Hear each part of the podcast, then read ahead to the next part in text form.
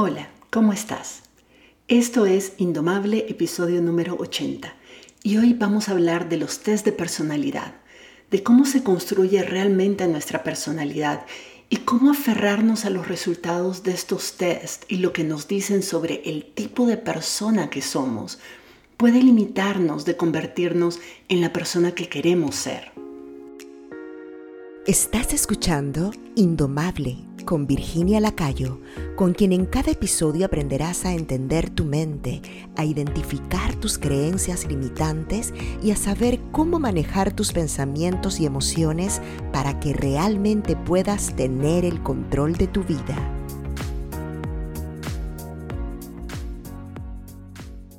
¿Has hecho alguna vez un test de personalidad? Yo los he hecho todos, todos los que existen.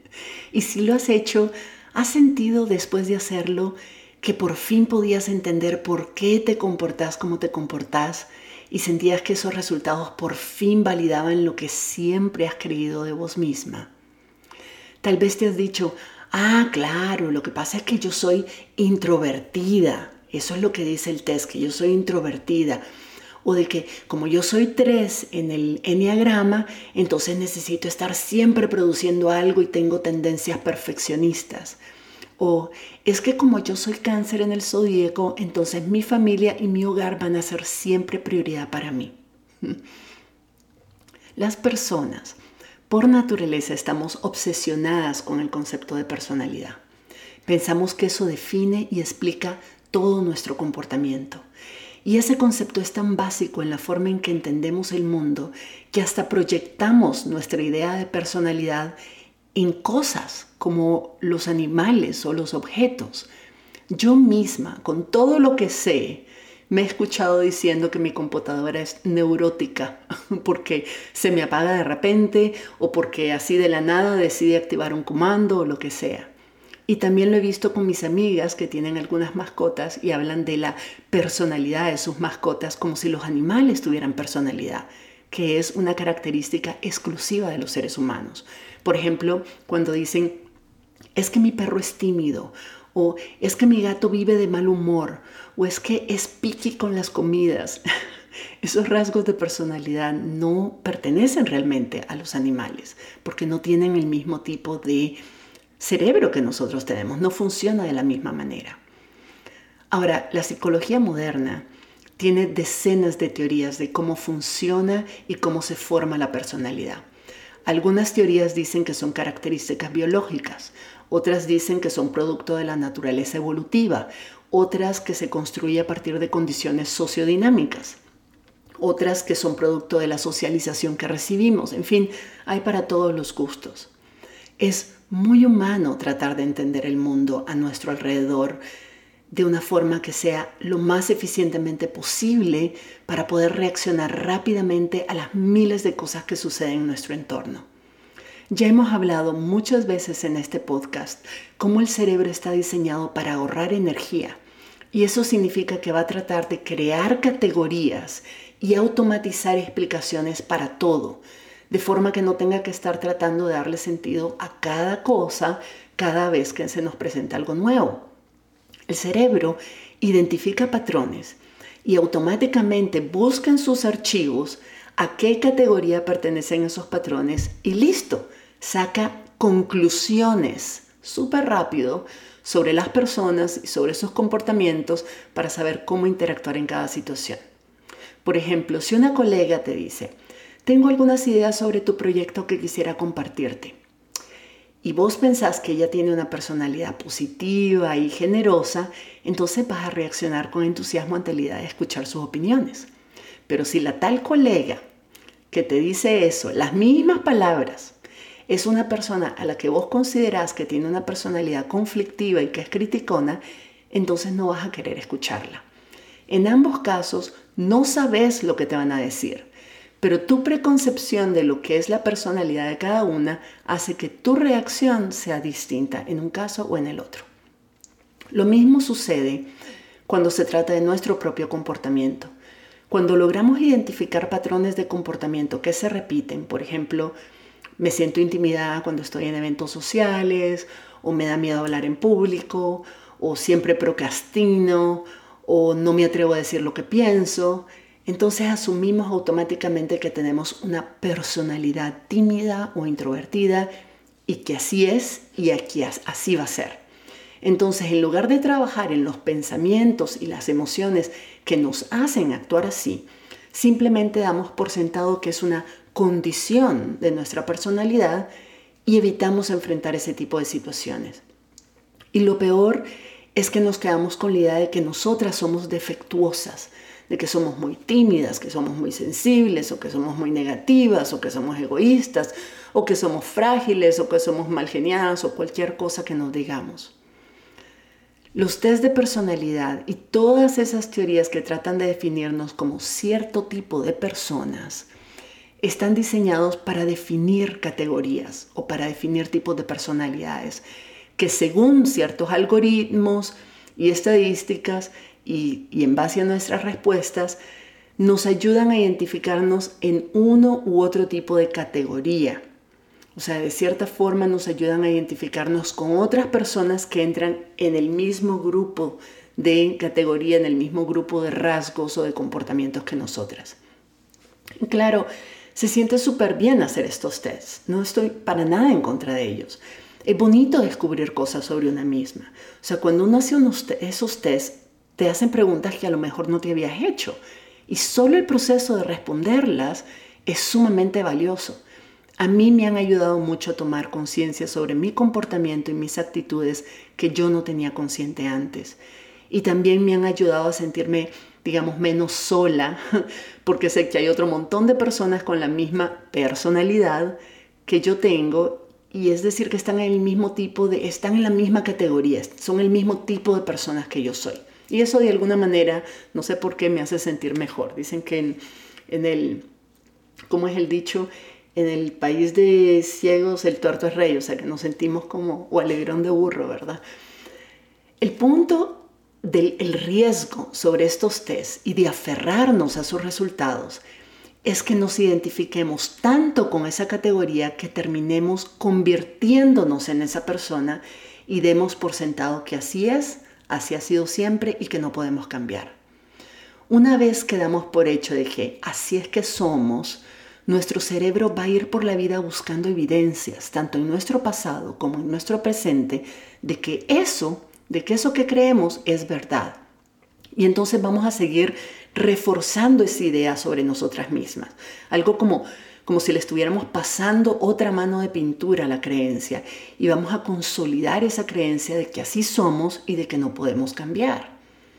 Y cuando no nos gustan esas características, entonces nos criticamos y nos juzgamos y nos sentimos culpables o avergonzadas y esperamos que esas emociones de culpa, de vergüenza, de, de, juicio nos hagan cambiar. Pero eso no funciona, porque en el fondo creemos que son verdad. De verdad, de verdad creemos que somos así y no podemos cambiar. Entonces, simplemente nos estamos condenando a, seguir teniendo los mismos comportamientos que no nos gustan y a, y a continuar sintiéndonos mal por ello. Pero por lo menos nos justificamos con la idea de que es parte de nuestra personalidad. Si, si sabes un poco cómo funcionan y cómo se construyen los test de personalidad, en su mayoría lo que hacen son preguntas que respondemos desde el subconsciente. Es decir, las respondemos en función de lo que creemos en ese momento que somos. Y sus resultados, por supuesto, te lo van a confirmar.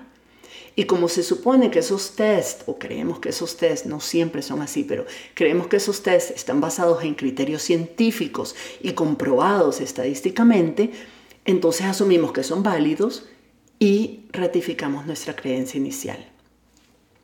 En otras palabras, los test de personalidad, si usamos la analogía médica, es como si te diagnosticaran con una enfermedad de por vida basada en un síntoma que tenés en este momento, que en realidad es totalmente curable, porque su base fundamental, la base de ese síntoma, de ese comportamiento, son tus pensamientos y tus creencias sobre vos misma y sobre las situaciones que te ocurren.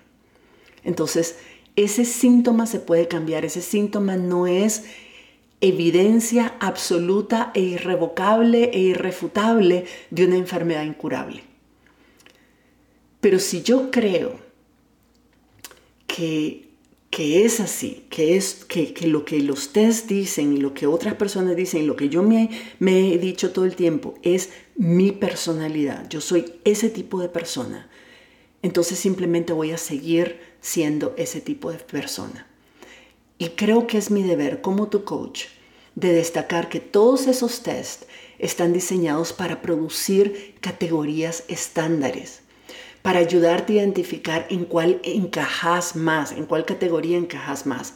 Son, yo lo veo simplemente como pistas, como ideas, como cosas que se te presentan que te dicen, mira, así es como está pensando tu subconsciente sobre vos misma en este momento.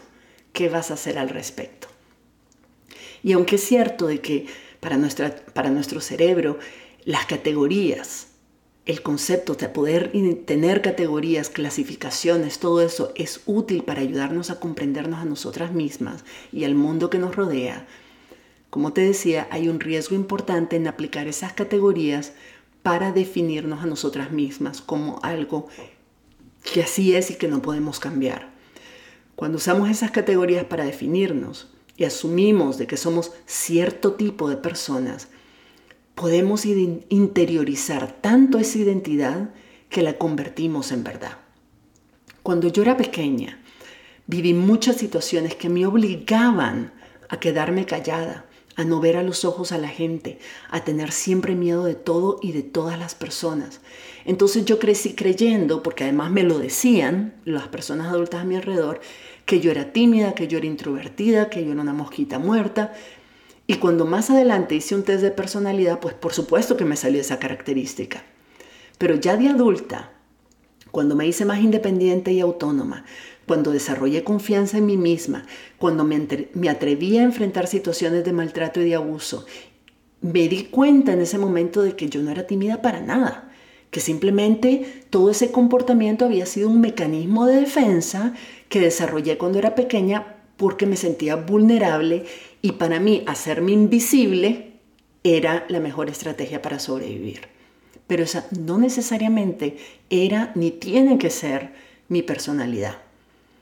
El problema con creer de que sos cierto tipo de persona y aferrarte como si fuera verdad absoluta a esa categoría es lo que te digo, tu cerebro va a buscar evidencias que respalden esa creencia, va a impulsarte a actuar como si fueras ese tipo de persona. Y poco a poco esa idea se va a ir solidificando en tu identidad. Y al final vas a terminar convirtiendo en esa persona que crees que sos. O sea que si vos crees que sos cierto tipo de persona, tu cerebro se va a encargar de buscar de, todas las formas posibles de que eso sea verdad o se convierta en verdad. Es importante entender esto porque realmente cuando te identificas con los resultados de una prueba de personalidad puedes estar reforzando aspectos de tu personalidad, aspectos de tu comportamiento que preferirías cambiar y que es posible cambiar cuando aprendes a manejar tu mente de manera consciente. Aquí quiero ser un poquito controversial y quiero invitarte a jugar con la idea de que tal vez, solo tal vez, es posible de que no tengamos una personalidad única y definida, que esa sea una construcción social totalmente arbitraria.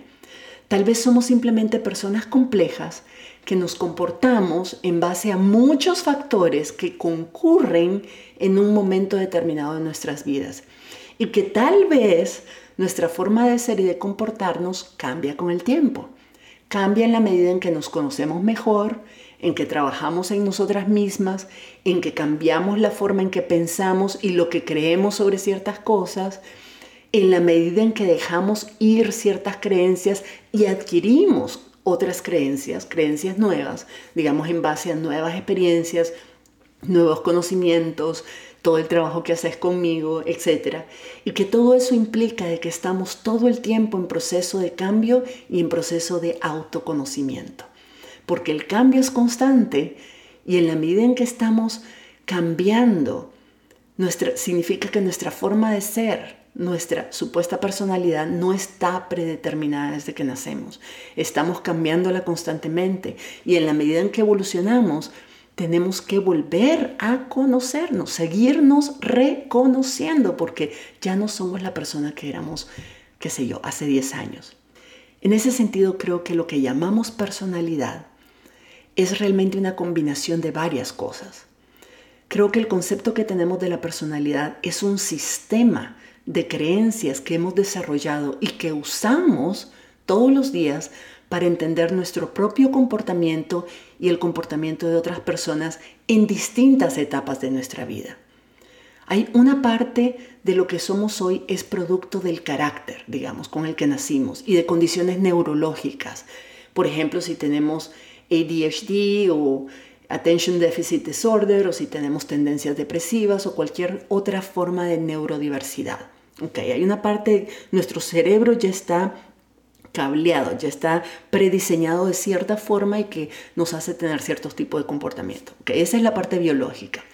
Pero después hay otro factor y es que la mayor parte de nuestra personalidad, creo yo, es producto de la socialización que recibimos desde pequeñas.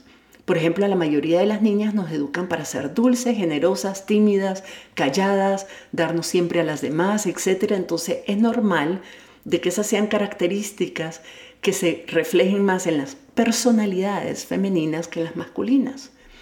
Y luego hay una parte de nuestra personalidad que también está determinada o influenciada por nuestro entorno. No solo, principalmente el entorno que teníamos cuando éramos pequeñas, pero también el actual.